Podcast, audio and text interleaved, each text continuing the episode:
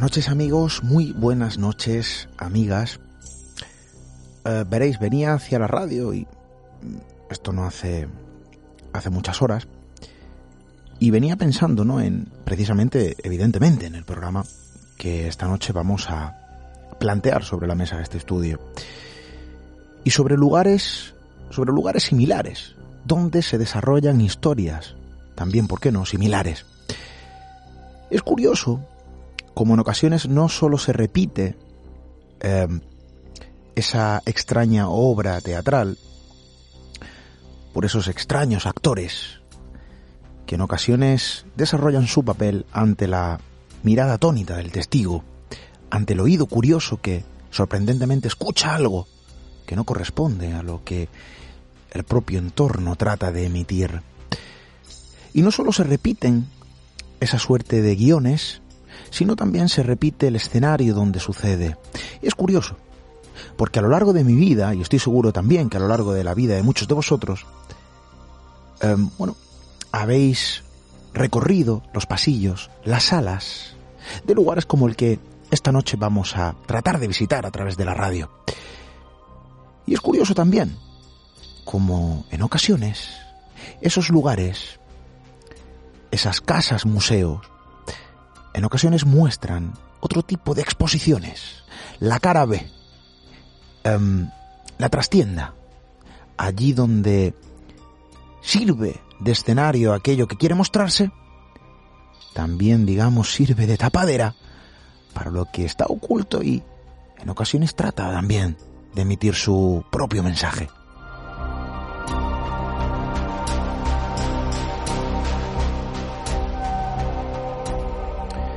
Y es curioso, sí, en ocasiones uno visita un lugar de estos, un museo cualquiera, ¿verdad? Y al final lo que trata de observar es simplemente lo que está expuesto. Em, nadie entra a un lugar de esta índole tratando de buscar otra otro tipo de exposición. Y en ocasiones se encuentra, sí, se encuentran esas raras, vamos a llamarlo así, entiéndanme, actuaciones por personajes secundarios, desde luego que invitados mucho antes, ¿no? De, de nuestra visita. Lo que también queremos observar esta noche y desde luego para seguir nuestra nuestra costumbre es precisamente vuestros mensajes, esos que no se, se emiten de forma oculta, esos que nos llegan a través de nuestros, bueno, eh, diferentes métodos de contacto. Nuestro correo electrónico radio arroba misteriored.com, redes sociales, tuteladas siempre por nuestra compañera Diana Arbello, teclando Misterio Red en Instagram, Twitter, em, Facebook. Número de WhatsApp, muy importante, tomen nota, 617-715353 y también a través de ese formulario de contacto siempre disponible en misteriored.com. Eh, muy importante, porque eh, vamos a ofrecer también los detalles eh, actualizando la página web, estamos trabajando en ello, de cosas que están a punto de llegar.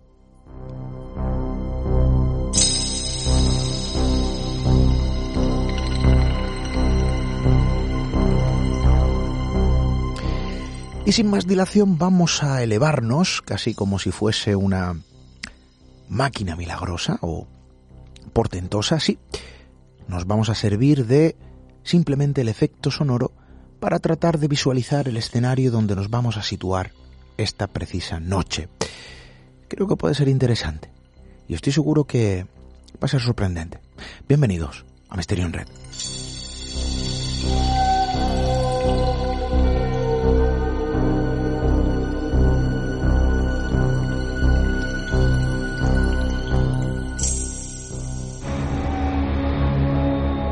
Atrévete a cruzar el umbral hacia lo desconocido. Aventúrate a descubrir que el misterio reside más cerca de lo que imaginas. Traspasamos la línea de lo imposible. Misterio en red. Con Esteban Palomo.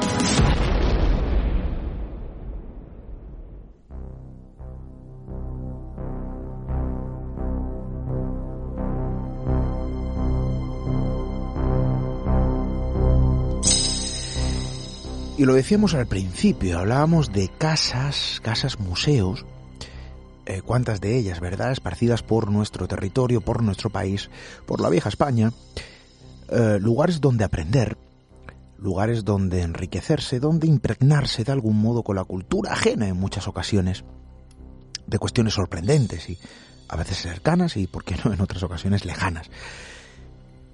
Y en esos lugares, precisamente en ese entorno, en ocasiones lo extraño también realiza su propia exposición. A veces ante la mirada del visitante que solo trata de observar una obra expuesta y sin quererlo, desde luego observa otro tipo de exposición. Eh, esto ocurre, ojo, de forma frecuente, obviamente no es algo habitual, pero sí sucede de forma salpicada en nuestro territorio. Hay diferentes lugares de esta índola y han pasado también algunos de ellos por nuestro eh, programa, em, en los que sucede algo. Hay una extraña actuación en esa trastienda del museo. Algo ocurre cuando luces se apagan, cuando las puertas se cierran y cuando los visitantes suelen deambular de una forma menos habitual de lo que pudiese hacerlo cualquier visitante. Esta noche vamos a poner la lupa sobre un entorno con estas características, bajo el mismo guion, bajo el mismo prisma, allí donde sucede lo extraño, allí donde sucede lo imposible, allí donde grabadoras y desde luego todo un equipo de personas acudieron al lugar para tratar de rastrear, localizar y obtener las pruebas de que lo extraño, lo imposible, en ocasiones también se muestra allí donde se exponen otro tipo de cosas, desde luego muy reales y muy materiales, bajo la sutil forma siempre de lo extraño, de lo imposible. Va a ser interesante.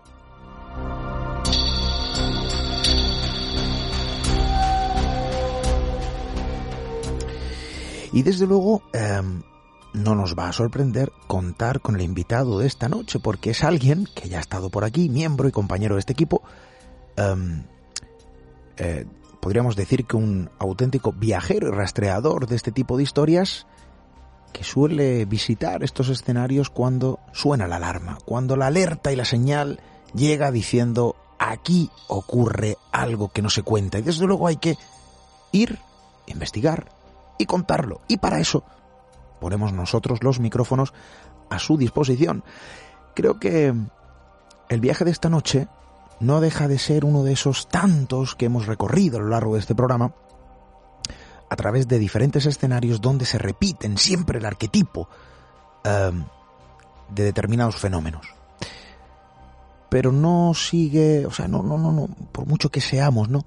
Em, testigos a través de la radio y de otros programas de este tipo de historias, no deja de sorprendernos, no deja de llamarnos la atención y desde luego también hay que poner eh, la lupa sobre este tipo de entornos porque tratamos de buscar, ¿por qué no?, respuestas, respuestas que de momento todavía no llegan. Em, vamos a dar paso, vamos a saludar a nuestro amigo, a nuestro compañero, creo que sobra cualquier presentación. Jorge Ríos, compañero, buenas noches, bienvenido. Hola Esteban, un placer estar de nuevo con, con todos nosotros. Hoy visitamos un escenario, fíjate, mágico, un escenario mágico y yo creo que podríamos darle un doble sentido, un museo, pero un museo muy peculiar, museo de la magia, eh, donde también ocurren ¿no? otro tipo de fenómenos, no sé si mágicos o lejanos a esto, pero desde luego sí que curiosos, ¿verdad? Eh, ¿Qué lugar vamos a visitar? Pues hoy nos desplazamos hasta la población de Santa Cristina de Aro, en el corazón de la Costa Brava, y vamos a visitar el Museo de la Magia más grande de Europa, incluso algunos dicen que prácticamente del mundo, ¿no? Lo que sí que está claro es que la colección de autómatas que tiene el ilusionista Chevy que es la más grande, más grande del mundo. De hecho, un cuarto milenio ya estuvo aquí haciendo un reportaje sobre estos eh, este tipo de, de, juguetes del siglo XVII, XVIII, XIX eh, pero no se centraron en, este, en estos fenómenos extraños que ocurren dentro de este gran museo de, la magia, dentro de esta gran masía catalana del siglo XVIII. Eh, bueno, hablamos de una exposición eh, mayoritariamente autómatas. sí recuerdo ese capítulo y sí recuerdo ese programa. El autómata tiene algo, ¿verdad?, que genera cierto impacto en el visitante, en el espectador, en la persona que lo observa. Eh, parece un ser llegado de otro mundo, aunque con muchísima eh, similitud a nosotros mismos y quizás es donde se sitúa esa frontera ¿no? de miedo, curiosidad, atracción. Eh, sí, y lejos de esa exposición curiosa, que hoy desde luego no va a ser objeto de nuestra atención, sí lo que ocurre en esa cara en ese museo de la magia, en ese lugar sorprendente y desde aquí recomendamos la eh, visita de forma encarecida, eh, pero nos vamos a centrar en otro tipo de episodios, ¿verdad, Jorge? Algo que ocurre en ese mismo lugar, algo que ocurre en ese mismo entorno, algo que se muestra, y no sé si para todo el mundo por igual, pero es luego algo que sucede según las numerosas, eh, bueno, palabras de los testigos que así lo refieren, ¿no? Em, como siempre, Jorge, ¿cómo llegas a este lugar? ¿Cómo te llega la noticia? Em, ¿Qué es lo que hace que salten las alarmas para decir, oye, aquí ocurre algo, tenemos que ir aquí? Pues todo empezó con una simple leyenda, una simple fábula. Eh, fue en un reportaje que yo publiqué en una revista de aquí de, de la zona para el Halloween de hace tres años, cuando me llega el ejemplar de esa revista con mi artículo publicado y ojeando el resto de publicaciones de los compañeros observo que ponen los fantasmas del Gran Museo de la Magia. Yo de hecho soy de toda la vida de aquí y desconocía que ese museo estaba eh, y me quedé impactado de decir los fantasmas del Museo de la Magia. Aquí había algo que yo no entendía, el Museo de la Magia no sabía dónde estaba, eh, nunca había escuchado hablar de esta leyenda y fue, fue cuando me puse en contacto con un compañero, un, historiador de aquí de la zona, y él me puso a la vez en contacto con el gran ilusionista Chevy, eh, que tiene una trayectoria impresionante, para que la gente se haga una idea, fue eh, de los primeros en el mundo en bajar toda la montaña de Montserrat con los ojos tapados, era el mago personal de, de, Salvador Dalí, de otros tantos, ha salido en más de una treintena de películas, es decir, tiene un currículum de, bueno, de, de excelente. Y cuando yo me pongo en contacto con el mago Chevy, pues en un principio yo sorprendido, ¿no? Como, por, cómo me había mm, enterado de esta historia, ¿no? Evidentemente luego fue a raíz de la revista, pero en esta publicación siempre era algo muy escueto, muy breve, no te daban muchos detalles al respecto. Hacían mención de una leyenda eh, que los vecinos de la población de Santa Cristina mencionaban a lo largo de los siglos, pero no profundizaban, ¿no? Y de esta forma entablé una especie de amistad con el ilusionista Chevy hasta que nos, hasta que nos dejó pasar una tarde-noche eh, dentro del museo y ahí fue cuando nos relató un poquito más en profundidad qué era lo que estaba ocurriendo, a quién se le atribuía, en qué zonas y también fue la primera vez que conseguimos captar esas grabaciones psicofónicas que de alguna forma corroboraban aquello que el ilusionista Chevy nos estaba contando. Bueno, un lugar como otros eh, alberga una historia. Hablamos de un lugar eh, añejo, bueno, con su historia, Em, de una gran masía, contabas, eh, Jorge. Em, ¿Siempre fue propietario del mago Chevy o, eh, bueno, esto tiene una historia todavía, ¿no? Mucho más antigua.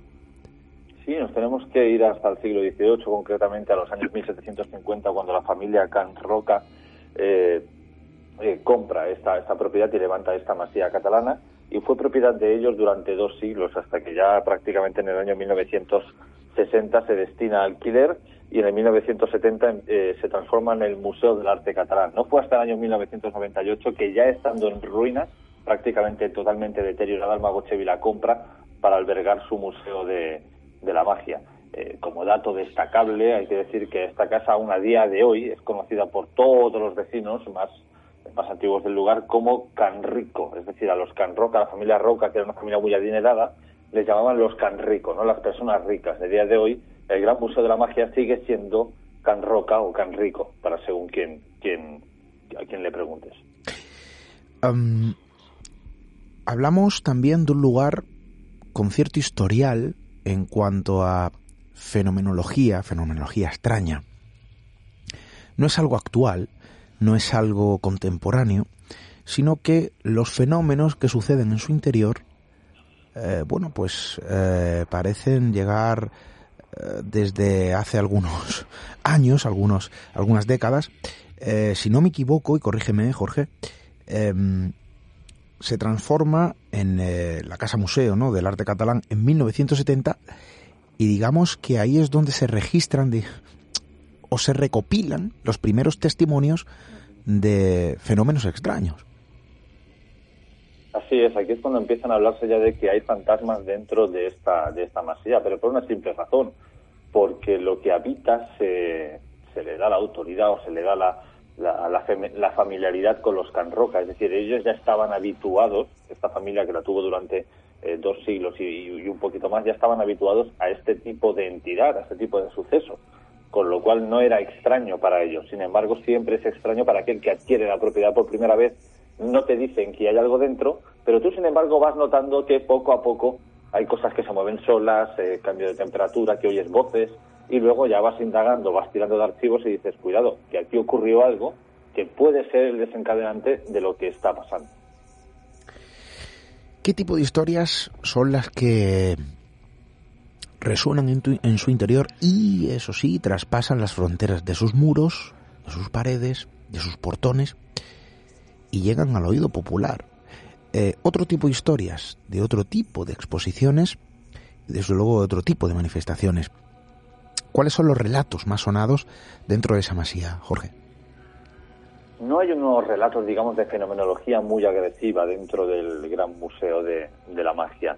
Los relatos que a día de hoy, como leyenda popular, siguen habiendo entre los, habitantes más antiguos del lugar, siempre han sido los mismos, que la gente hablaba que veían algo dentro de Can Roca o de Can Rico, que escuchaban alguna cosa, que aquellos que vivían ahí dentro, tanto fueran en régimen de alquiler o ya aquellos que lo destinaron al, Museo del, Gran Arte Catalán, de que estaban intranquilos, que los objetos se movían solos, ¿no? Algo que el mago Chevy eh, explica, no lo explica abiertamente en su show cuando la gente va, pero aquellos que hemos ido a investigar sí que te cuenta que, por ejemplo, cuando él estaba reformando este gran museo de la magia, como digo, la adquiere en el 98 y todo lo que vemos a día de hoy lo hizo él con sus manos, barandillas, escaleras, todo, absolutamente todo, Claro, una persona que ha colocado hasta el más mínimo detalle y que pertenece a su colección privada, él conoce cómo está cada objeto. Pues él te relata que una noche pues, deja un cuadro de una forma y a la mañana siguiente ese, ese, cuadro está en posición invertida. O tres o cuatro están girados. O algún objeto que está mirando de frente de repente le ha dado la espalda, ¿no? O que de golpe está en, la planta de abajo, que es donde está el teatro y la sala de magia negra, y la parte de arriba empieza a escuchar voces, empieza a escuchar pasos, ¿no?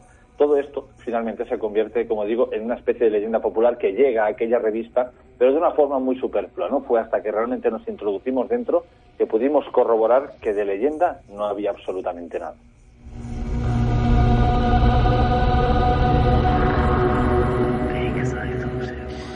Un artículo, una revista, eh, un encuentro fortuito con un lector, nuestro amigo Jorge Ríos, y, ojo, una llamada, una llamada eh, digamos que concatena con otra llamada, se establece el contacto y desde luego los primeros pasos para realizar una investigación.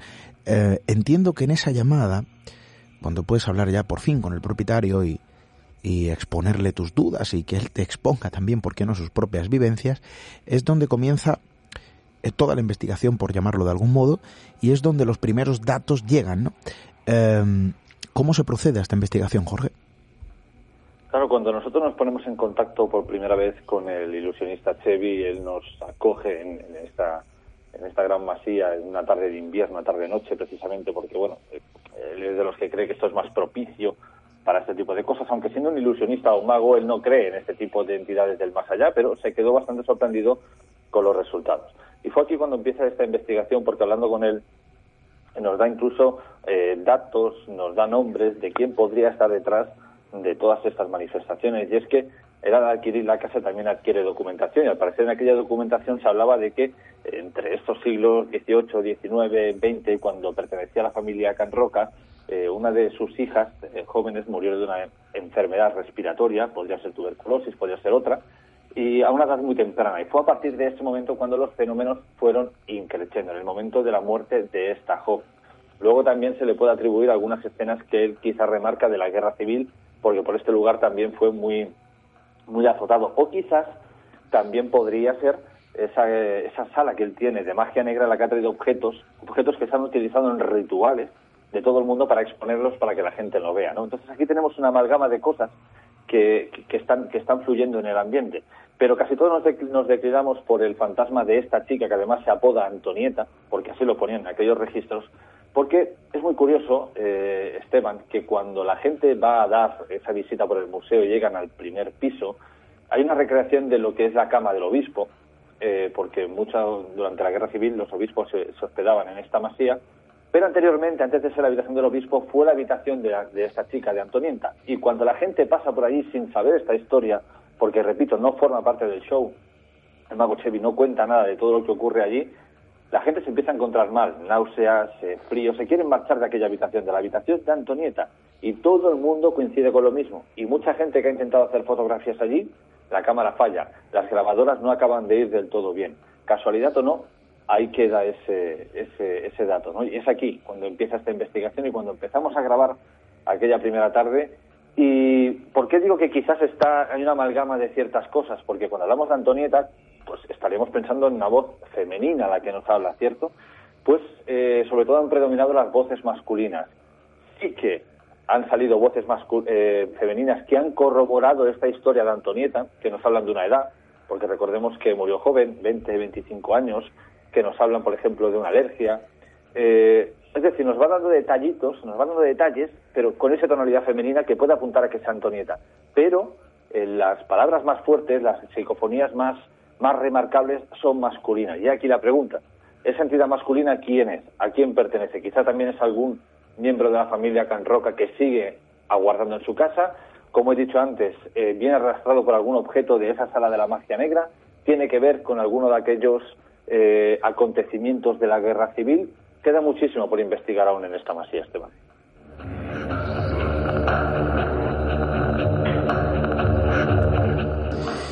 Y con estos elementos se inicia una investigación, ojo, ojo, porque luego no son elementos, ¿no? Para, para pasar de ellos de forma desapercibida. Eh, una sala de magia negra, nuestro buen amigo Javier Arriés y que nos dirían, oye, esto de los objetos en ocasiones arrastran otro tipo de cuestiones también. Eh, bueno, una historia también salpicada por la propia guerra civil. Y desde luego, aquí tenemos un personaje con un nombre. Es curioso eh, he atendido ¿no? a ese dato. Eh, cuando, bueno, su actual propietario, el mago Sebi, adquiere esta propiedad, no solo compra eh, la edificación en sí, sino también documentos.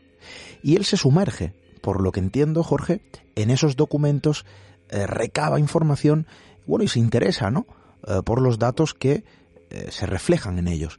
Em, y ahí se podría extraer una ligera idea o una ligera interpretación de los fenómenos que actualmente están sacudiendo eh, la edificación en diferentes, en sus diferentes eh, estancias. Luego te haré una pregunta, porque entiendo que se han puesto grabadoras. Nuestro amigo Jorge Ríos, como siempre, eh, viene cargado de esos archivos sonoros, de esos registros que adquiere, que consigue en su investigación.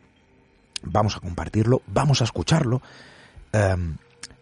Pero yo te voy a hacer una pregunta. ¿Se realizaron psicofonías en esa sala de la magia negra? Algunos dirán, oye, eso es una pregunta muy amarillista. Y yo quiero ver la cara B, ¿no? Eh, yo insisto. Eh, y además que creo también un poco en eso de las energías.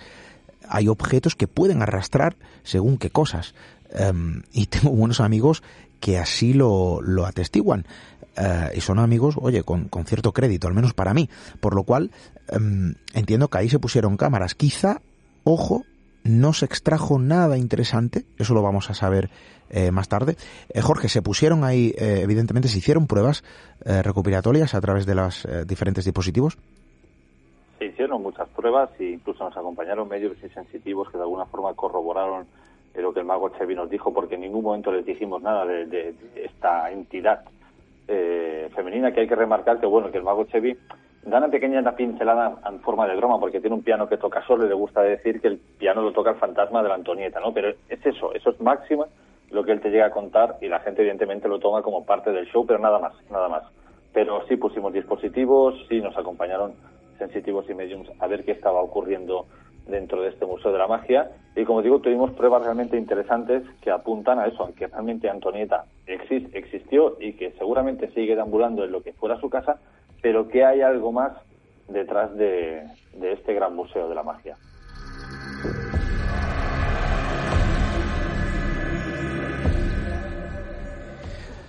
Dos meses de investigación, Jorge, corrígeme si me equivoco, dos meses investigando eh, bueno, entre trámites, entrevistas y desde luego también las propias eh, visitas al lugar con las diferentes pruebas y experimentaciones.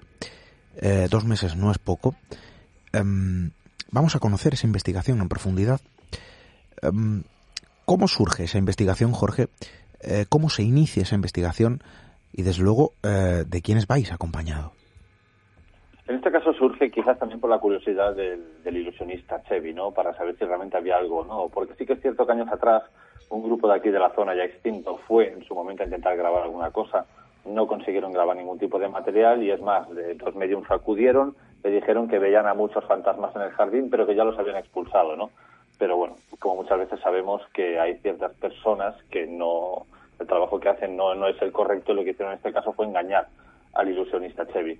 Empieza con esa, con esa conversación que tenemos por teléfono, con esa primera visita, y es más, muchos de los resultados que vamos a escuchar después no los, no los hemos obtenido solamente nosotros en privado, es decir, decidimos hacer un show que se retransmitió en, por televisión eh, con el mago Cheve haciendo sus trucos, nosotros hablando eh, de, todo el tema paranormal, Iván Mourín trajo muñecos supuestamente malditos, pasamos un día realmente estupendo e intentamos hacer partícipes a todas aquellas personas que llenaron el teatro para que me acompañaran a grabar psicofonías. Y delante de ellos, en un silencio sepulcral, se grabaron algunas de las que vamos a escuchar aquí hoy. Y es más, algunas de las personas escépticas que quisieron entrar en aquella sesión para ver qué era todo aquello se fueron, se fueron realmente del miedo que cogieron al escuchar que de la nada habían salido algunas de estas voces.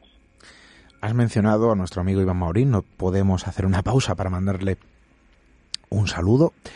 Em, fíjate, un auténtico experimento, ¿eh? eh Jorge, un, yo diría un, un experimento colectivo del que hubo resultados y también hubo una serie de efectos, ¿no? Al menos ante los presentes. Em, primeros días de investigación. Eh, has hablado de que ibais acompañados de sensitivos. Es algo que soléis eh, realizar en vuestras eh, diferentes investigaciones. esta no iba a ser menos. todo un equipo humano y todo un equipo tecnológico. Bueno, pues para tratar de rastrear si es que está lo extraño, lo imposible. Em, comenzáis esa investigación, entiendo que el lugar, hablamos de una masía, habrá zonas eh, dedicadas a esa exposición, otras eh, zonas estarán evidentemente solo habilitadas al uso privado y exentas ¿no? de cualquier eh, visita pública. Em, entiendo que la investigación se centró en el complejo completo. Sí, se centró en el complejo completo, pero en este caso, el museo prácticamente en su totalidad está abierto al público, excepto un pequeño almacén donde Cebi guarda alguna cosa que aún no ha expuesto. El resto es totalmente visitable, pero eh, casualmente, ya digo, las grabaciones se dieron casi todas en la parte de abajo, excepto una o dos que se dio por la zona de, de la habitación de Antonieta, pero no con muy buena calidad. El resto se dieron en los pisos inferiores. Y los sensitivos que trabajaron con nosotros como digo, sin saber esta historia, sin haber escuchado a Antonieta, sí que veía una presencia femenina deambular por arriba, una presencia femenina que estaba atada después de su fallecimiento, al parecer, a su casa, ¿no? Porque para ella era su hogar y no quería marcharse. Hablamos de una edificación de dos plantas, entonces entendemos conforme nos vas describiendo un poco el escenario, eh, todo eh, forma parte de la propia exposición. Tenéis localizada la habitación de Antonieta, que entiendo que también debe ser eh, un lugar de, exposición. Eh, todo esto reflejado, supongo, en los documentos. Eh, ¿Cómo sería la distribución del museo para que nuestros amigos pudiesen hacer un mapeo mientras nos escuchan? Pues la distribución del museo es, es harto compleja. La, tiene, dispone de tres, o sea, de dos plantas y una tercera que es una guardilla, la típica masía catalana. La parte de abajo tal cual entras eh, tienes un hall, a la derecha tienes el salón, porque él lo ha mantenido como era la masía, es decir, eh, había un cuarto de baño es un cuarto de baño, un salón, una cocina, pero le ha añadido elementos eh, de su vida como mago, ¿no? Entonces, como digo, cuando entras tienes el hall, a la derecha tienes la cocina, en el siguiente sala a la derecha tienes el, el comedor, a la izquierda la primera habitación pequeña te lleva al teatro que esta a su vez te conecta con la sala de magia negra, eh, justo en el lado tenemos ya dos habitaciones más pequeñas con, con autómatas y ya nos encontramos con la escalera enfrente que nos sube a la primera planta, que ahí ya encontramos la sala de Houdini, encontramos, eh, ya, ya son todos salones muy grandes en las que hay expuestos pues, este tipo de, de aparataje o de máquinas que vemos en todos los shows de magia, ¿no?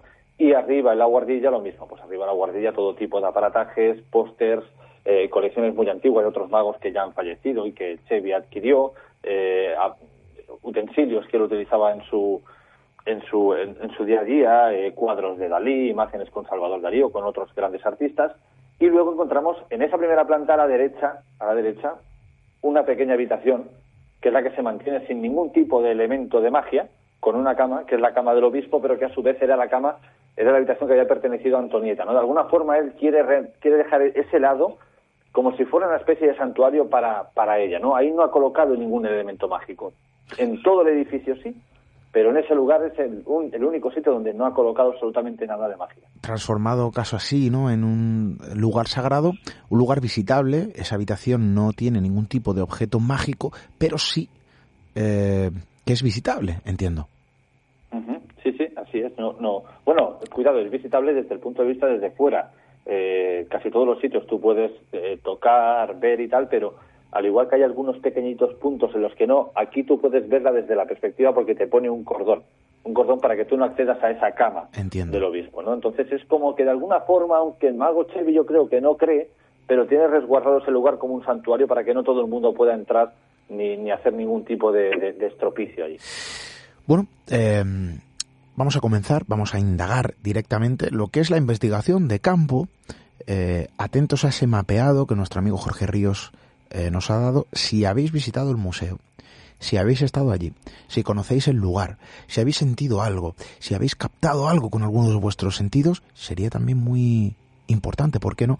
compartirlo con nosotros. Nuestro correo electrónico, ya lo saben, radio arroba Redes sociales, nuestra compañera Diana Bella estará muy atenta a cualquier mensaje que nos hagáis llegar, tecleando Mystery Red en Facebook, Instagram, Twitter, número de WhatsApp 617715353 y también en el formulario de contacto siempre disponible en misteriored.com. Viajamos, esta noche visitamos el gran Museo de la Magia y conocemos lo que ocurre, pues tras la aparente y apacible imagen de un museo y en esa vorágine de actividad que algunos han podido experimentar.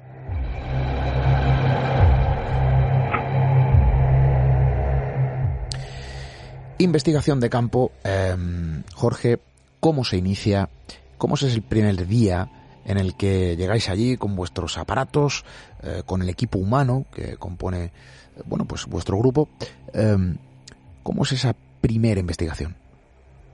Esa primera toma de contacto eh, lo hacemos básicamente como ya como una norma, dejamos que los sensitivos o aquellos que tienen una percepción un poquito más desarrollada trabajen y ellos nos van marcando la zona, ¿no? De esa forma nos ahorramos el tener que ir grabando habitación tras habitación y como dije anteriormente nos centramos sobre todo en la parte de abajo. Eh, pese a que la habitación de Antonita está arriba y se la ve o la ven por arriba, de alguna forma toda aquella energía, toda esa amalgama de cosas está centrando en el piso inferior, como digo, quizá debido a esta sala de la magia negra, quizás a esta gran cantidad de autómatas que son objetos personales eh, que, Mago Chevy ha, recogido durante eh, muchísimo tiempo y algunos son hasta de, casi dos siglos o tres de, antigüedad, con lo cual eso también hay un apego en el que algo puede venir detrás, ¿no?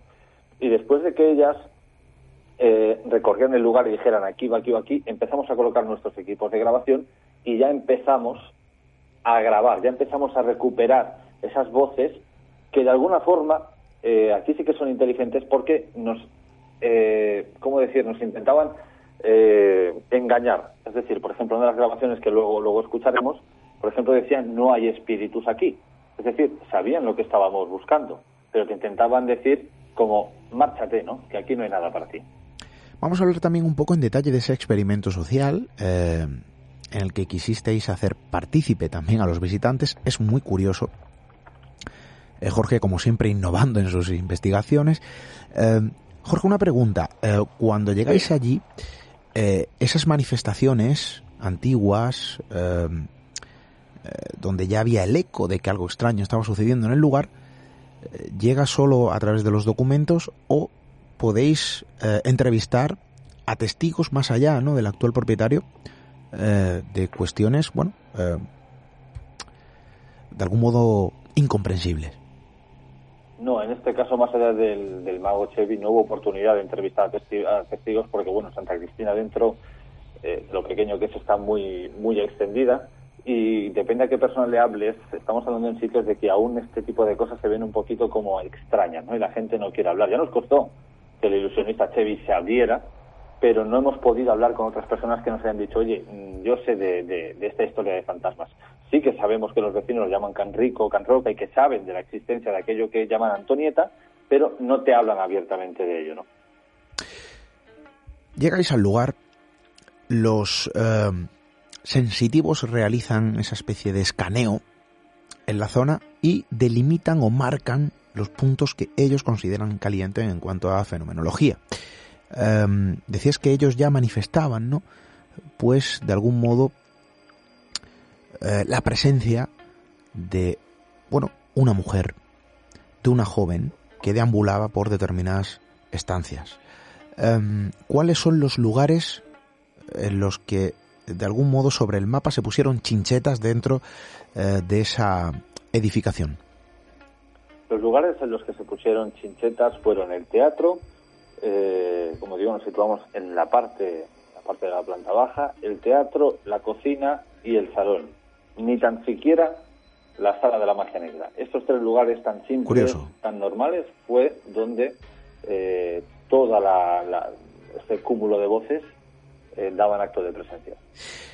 Entiendo que se centró toda la investigación en estos lugares o abristeis un poco el abanico de opciones y también estuvisteis en otras, en otras zonas, o solo al final os dedicasteis ¿no? a los lugares marcados por las eh, personas sensitivas que iban acompañando al equipo. Bueno, aunque las personas sensitivas nos marcan unos lugares, de vez en cuando sí eh, abrimos ese abanico porque puede ser que en aquel momento ellos vean o detecten algo o no y luego aquello cambie, ¿no?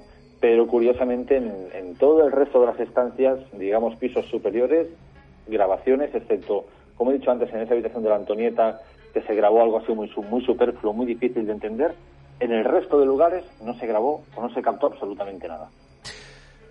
Pues em, vamos a proceder, antes de escuchar los, los audios, em, seguimos caminando en esa investigación, seguimos adentrándonos en la investigación de nuestro amigo Jorge Ríos y su equipo.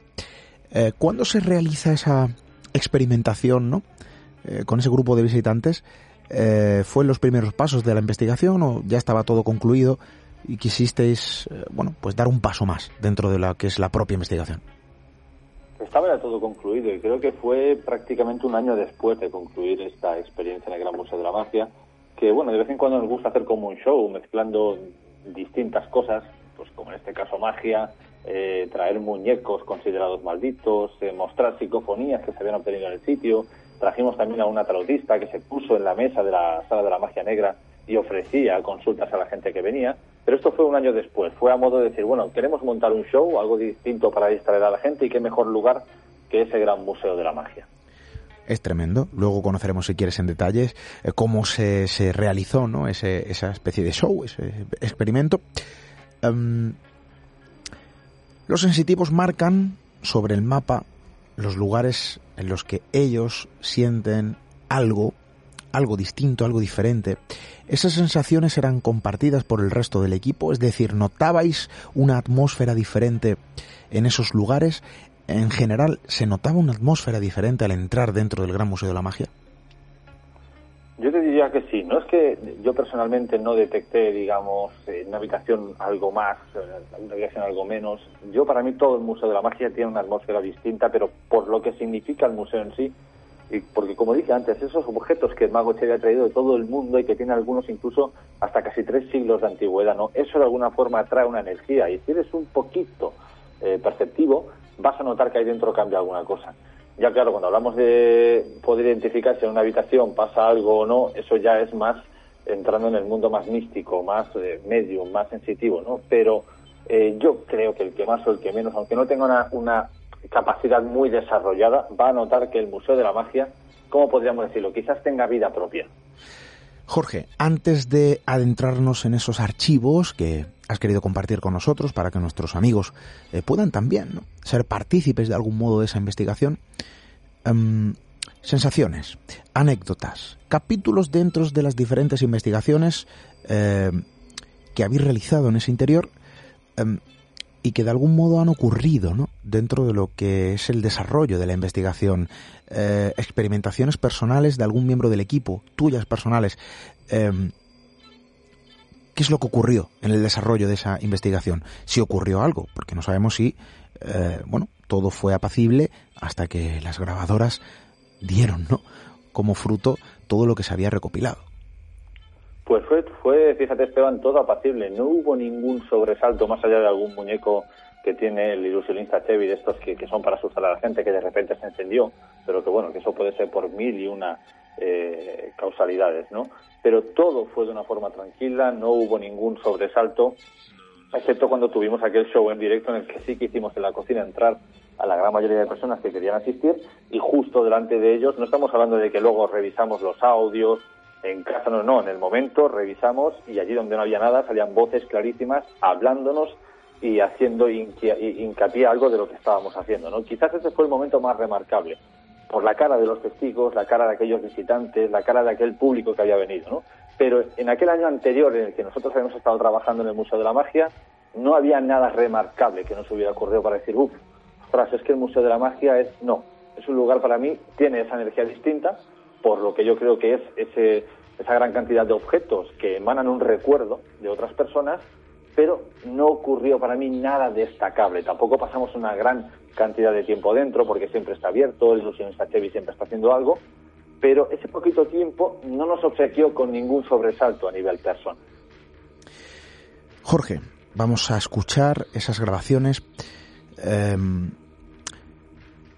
algo que llame la atención de ellas, bueno, yo creo que mucho y vamos a ir desarrollando, ¿no?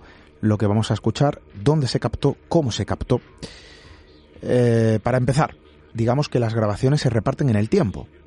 Tenemos archivos sonoros eh, en, ese primer año, por llamarlo de algún modo, y luego tenemos también otro tipo de, archivos que fueron recopilados, como bien detallas, un año después, ¿no? En, en, plena experimentación. Por lo cual vamos a ir conociendo poco a poco dónde se ubica cada uno, dónde, eh, de dónde procede y desde luego cómo se recoge. Si te parece vamos a escuchar el primero, Alegría, es lo que vosotros interpretáis. Vamos a escucharlo. ¿Estás bien? ¿Estás bien? ¿Estás bien?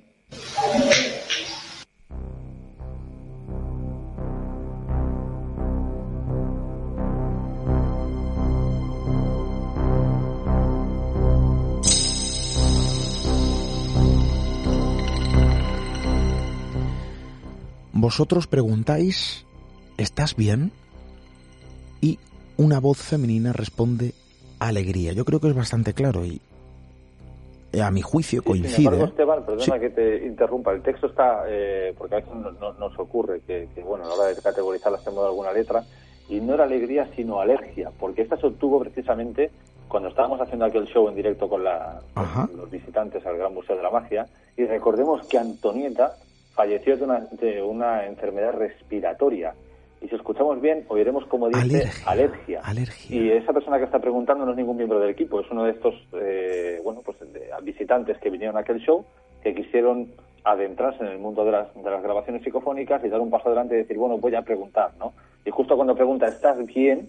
sale una voz femenina, femenina que dice alergia. Vamos a volver a escuchar el archivo. ¿Estás bien? ¿Estás bien? ¿Estás bien? ¿Estás bien? Alergia. Bueno, vamos a escuchar el siguiente archivo.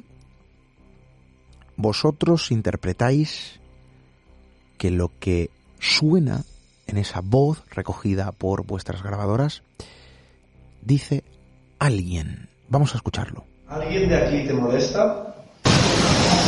¿Alguien de aquí te molesta? ¿Alguien de aquí te molesta? ¿Alguien de aquí te molesta?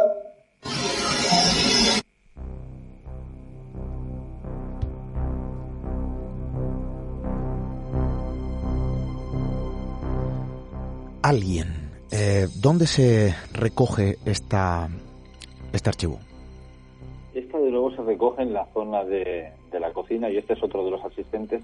No es de las más claras, aunque luego veremos que hay algunas que son muy, muy claras y muy directas de aquel día. Pero bueno, aquí tenemos este alguien que responde a si alguien te molesta. Bueno, eh, siempre abiertas todas las vías de contacto con el programa por si alguien interpreta cualquier otra cosa, por si alguien quiere compartir, ¿por qué no? Su opinión respecto a todo lo que estamos contando y a todo lo que nuestro amigo Jorge Río nos está trayendo esta noche. Vías de contacto disponible, Misterio Red en redes sociales, 617-715353, si queréis escribirnos por WhatsApp, formulario de contacto en misteriored.com. Estamos muy atentos y muy pendientes eh, de también lo que nos llega eh, a través del correo electrónico, radio arroba misteriored.com.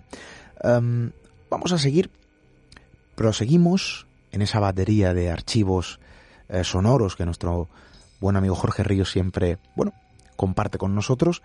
Um, siguiente archivo, cierra la puerta. Esa es la interpretación que el equipo, que vuestro equipo, eh, da sobre lo que la grabadora en este caso recoge. Vamos a escucharlo.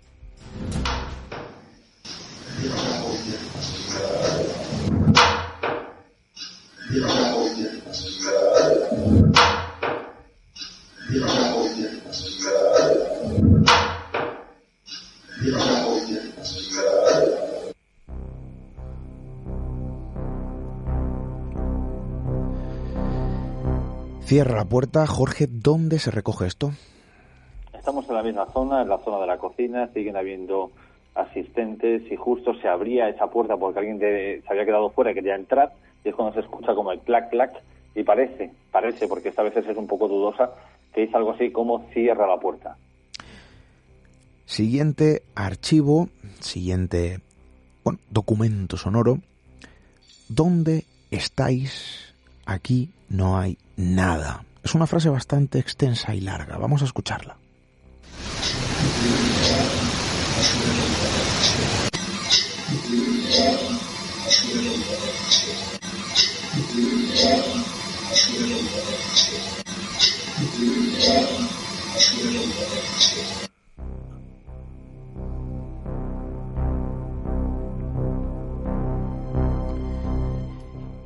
Y es uno de los audios donde hay que afinar el oído, pero eh, entre líneas sí se puede extraer ese dato. ¿Dónde estáis? Aquí no hay nada. ¿Dónde es ese aquí? Eh, ¿Dónde se produce esta grabación? Esta fue de las primeras que tuvimos en, la, en las primeras visitas al Gran Museo de la Magia y esta se obtuvo precisamente en el teatro.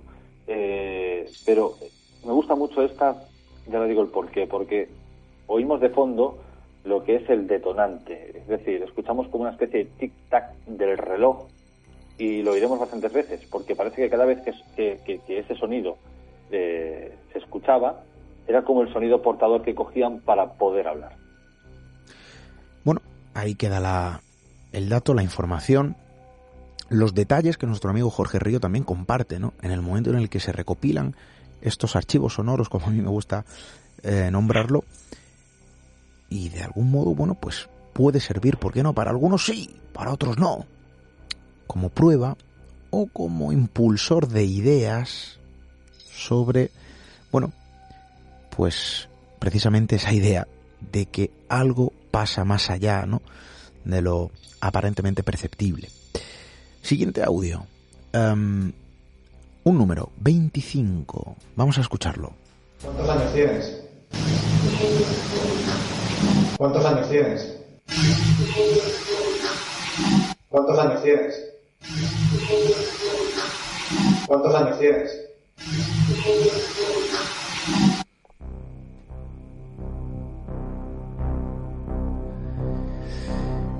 Jorge, aquí sí que podríamos hablar de algo, bueno, yo no sé si atreverme a decirlo objetivo, pero desde luego llamativo.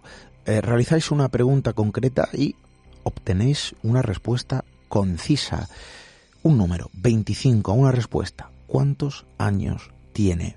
Y desde luego también la voz, la voz femenina. Eh, claro, aquí hay una serie de piezas que pueden eh, encajar en ese, en ese puzzle. Eh, ¿Dónde se obtiene esta grabación? Seguimos en la cocina. Este que escuchábamos hablar era Iván Mourin y precisamente acordar lo que os dije al principio. Se sitúa Adelaida una muerte muy temprana, entre 20, 25, 30 años, ¿no? Al principio nos dijo alergia y ahora Iván pregunta qué edad tienes y dice 25. Entonces, como tú dices, de alguna forma las piezas en- eh, ya, se, ya se iban colocando en su sitio, ¿no? Era como que ella ya iba haciendo acto de presencia. Lo más importante es una voz femenina. Bueno, ahí tenemos, tenemos los datos y quien quiera pensar lo que quiere, desde luego las opciones son libres y, y- numerosas. Em, lo que estamos escuchando es simplemente lo que captó una grabadora ah, tras una simple pregunta.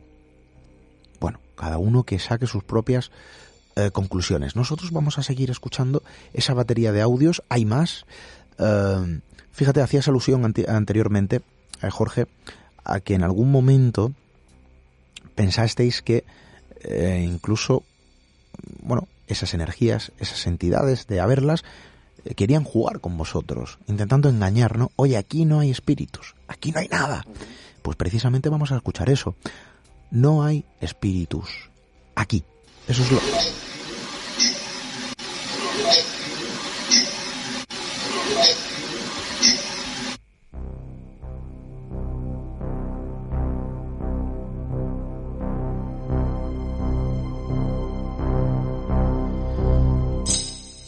Vamos a volver a escucharlo, si te parece, Juan Carlos, eh, porque el archivo dura poco, es bastante corto y quiero que nuestros amigos puedan entender bien eh, lo que comentan.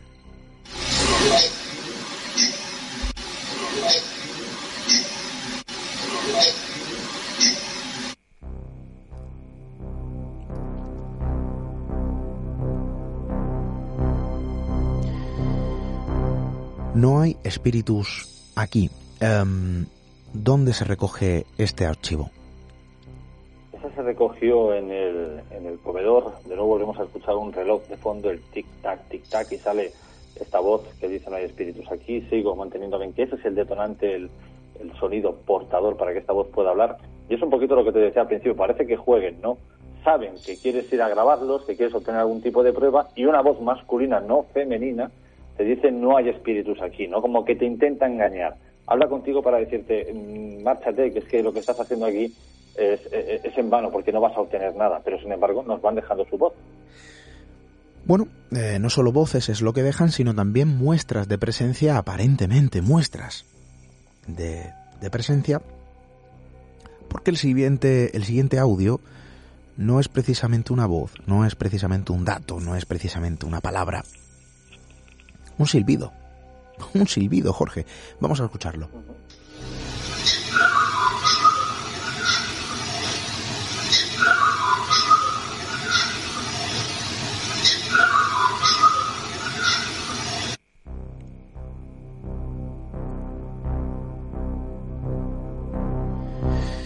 Yo pregunto por descartar, eh, yo pregunto por descartar también las dudas que nuestros amigos puedan tener. Un animal, eh, algún insecto, alguna persona.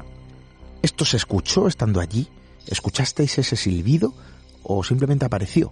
Surgió de la nada, ¿no? Cuando revisasteis eh, los archivos. Simplemente surgió de la nada. Si fuera alguien de nosotros, de esto nos percatamos porque además tiene mucha fuerza, mucha tonalidad. No es algo que se haya hecho así a lo bajito, que bueno, que alguien haya susurrado, murmurado, se puede colar, ¿no? Y animales dentro del Museo de la Magia, eh, o sea, es imposible que accedan. No es nada imposible en esta vida, pero bueno, cuando el mago Chevi cierra ese portón de esa gran masía catalana, allí, vamos, nada, ni, ni gato, ni perro, nada, y menos ningún tipo de ave que pueda hacer este tipo de sonido. Esto surgió de la y de nuevo, si volvemos a escucharla, veríamos que de fondo se vuelve a escuchar ese tic-tac del reloj. Vamos a volver a escucharlo, Juan Carlos.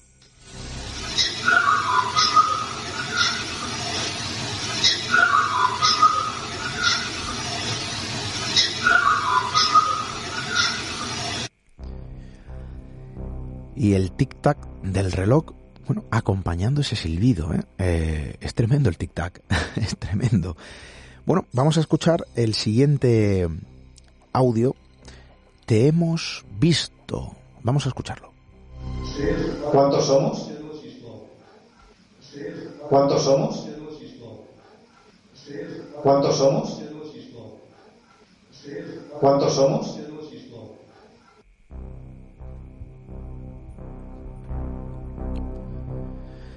Un audio, Jorge, muy especial. Eh, hay una voz que se superpone antes de la pregunta en el mismo, en el mismo tono, en la misma tonalidad. Es muy clara. Es extraordinariamente clara y muy, muy, bueno, inteligible. Así es, de nuevo es Iván Moblin que está preguntando cuántos somos y sale una voz que dice te hemos visto. Esta fue la voz que precisamente hizo que uno de aquellos asistentes que eran escépticos decidiera abandonar la sesión porque ya con eso había tenido suficiente como para, para darse cuenta de que ahí estaba ocurriendo algo que, se escapaba a la lógica. Bueno, eh, desde luego con esta batería de audios, con esta batería de archivos sonoros, bueno, tenemos una pieza más de ese eh, de ese puzzle que conforma la propia investigación. Eh, las conclusiones, entiendo que son las que son, al menos para el equipo, eh, para todo el equipo que estuvo allí. Allí ocurre algo, Jorge. Em, no sé si habéis vuelto a ir, no sé si os ha llegado más información después de vuestras investigaciones. No, eh, el Lago Chevy siempre sigue con el museo abierto dentro de lo que se puede el tema del COVID, sigue haciendo sus actuaciones, no nos ha llegado nueva información al respecto, porque como te dije al principio, el ilusionista Chevy es bastante reservado en este tema, es decir, si la gente le pregunta, él lo va a negar o va a decir que no, porque no quiere que su museo se enfoque en esto, ¿no? Ni que sea un nido de curiosos que vayan buscando el tema del fantasma Antonieta. Él quiere que la gente vaya a disfrutar y vea la colección de magia más importante casi del mundo y la colección más grande del mundo de autómatas, ¿no? Que para eso se hizo ese, ese gran museo de la magia. Desde luego estamos ante un entorno muy especial, digno de ser visitado y digno de ser conocido eh, en su plenitud. No solo en esa cara A, en esa cara que se muestra, sino también en, en la cara B, en lo que ocurre en la trastienda. Y creo que esta noche, Jorge, has cumplido con esa misión de dar a conocer también lo que ocurre, eh, de dar a conocer su pequeña intrahistoria, desde luego plagada de dudas, de interrogantes, sin un final muy certero, pero desde luego la conclusión de que allí, en el Gran Museo de la Magia, bueno, suceden más cosas, ¿no? Eh, a las aparentemente perceptibles, al menos en primera instancia. Desde luego, tu labor, como siempre, encomiable, eh, misión titánica, y por nuestra parte no nos queda otra que agradecerte de forma profunda que quieras compartir con nosotros tu trabajo, tus investigaciones, tu investigación, tu pequeño viaje hacia ese museo eh, y de algún modo también ¿no? el resultado de tus experimentaciones.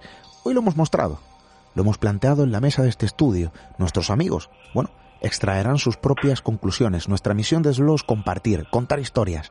Eh, el final que cada uno ponga el que crea más conveniente. Desde luego lo que hemos planteado aquí no es solo sorprendente, sino también, bueno, llamativo desde el punto de vista cultural. ¿Por qué no?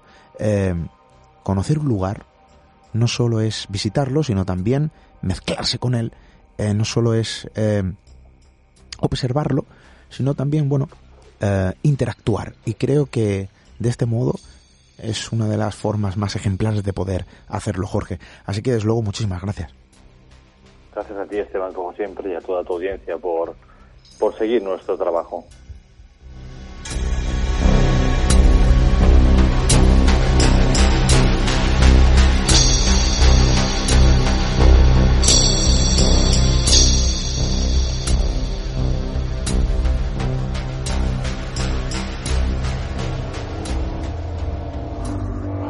Misterio en red. Misterio en red. Con Esteban Palomo.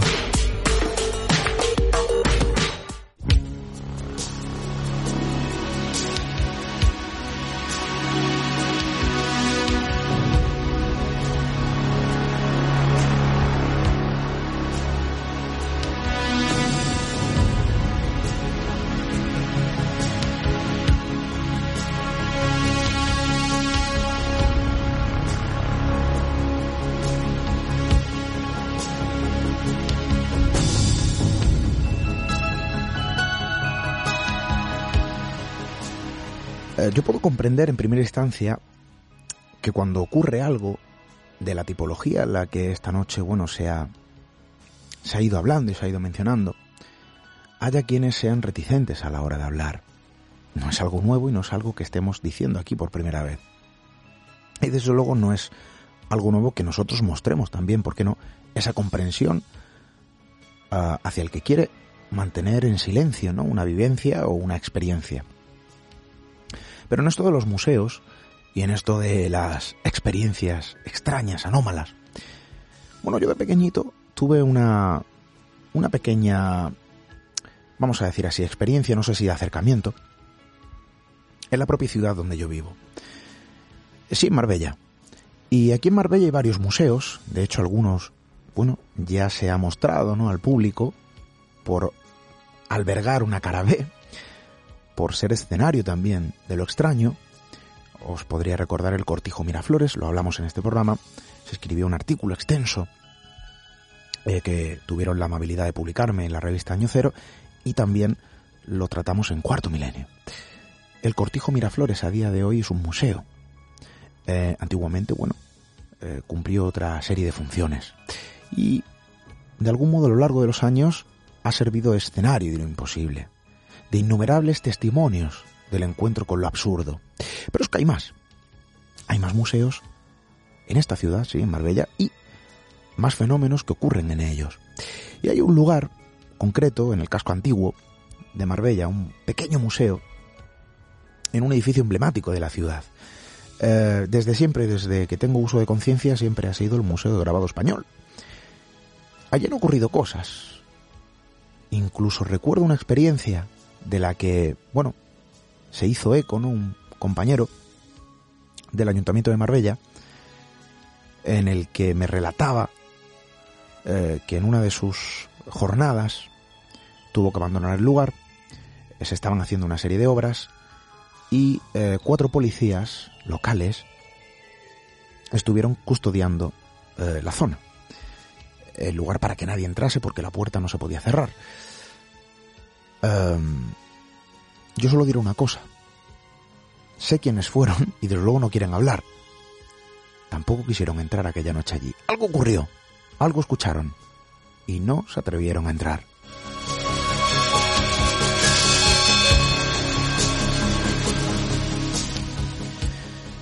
es completamente comprensible. Eh, recuerdo bien la reticencia ¿no? de los eh, compañeros del Cortijo Miraflores a la hora de eh, tratar de obtener imágenes del, del interior eh, para cuarto milenio y se negaban.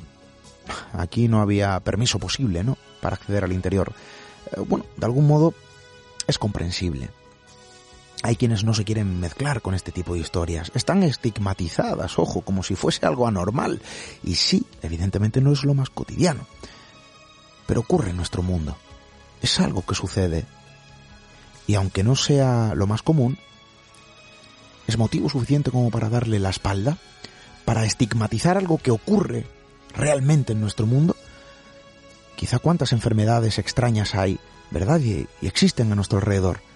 No es lo común, pero es motivo suficiente para darle la espalda.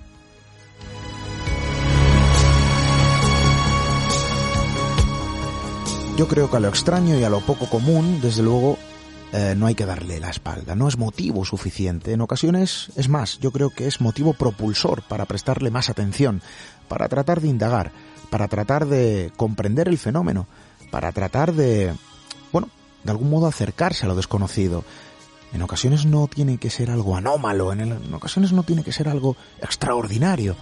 Simplemente poco común. Y el hecho de que sea poco común no lo hace irreal. El hecho de que sea poco común, desde luego, no lo hace inexistente. Eh, no lo hace invisible. Simplemente es eso. Poco común. Fuera de lo cotidiano. Pero real. Ocurre. Y desde luego hay que prestarle atención. Lejos de lo que muchos libremente, desde luego, y nadie es quien para cuestionarlo, para darles la espalda. Nosotros, desde luego, seguiremos mirando a lo poco común, seguiremos poniendo la lupa sobre lo poco común, trataremos de obtener respuesta, quién sabe, ¿no? Y compartirlo con todos vosotros, de eso poco común, de eso extraño, de eso raro, bueno, para darle una pátina de normalidad. A veces, en ocasiones, con eso, ya es suficiente. Volvemos la semana que viene. Hasta dentro de siete días, amigos.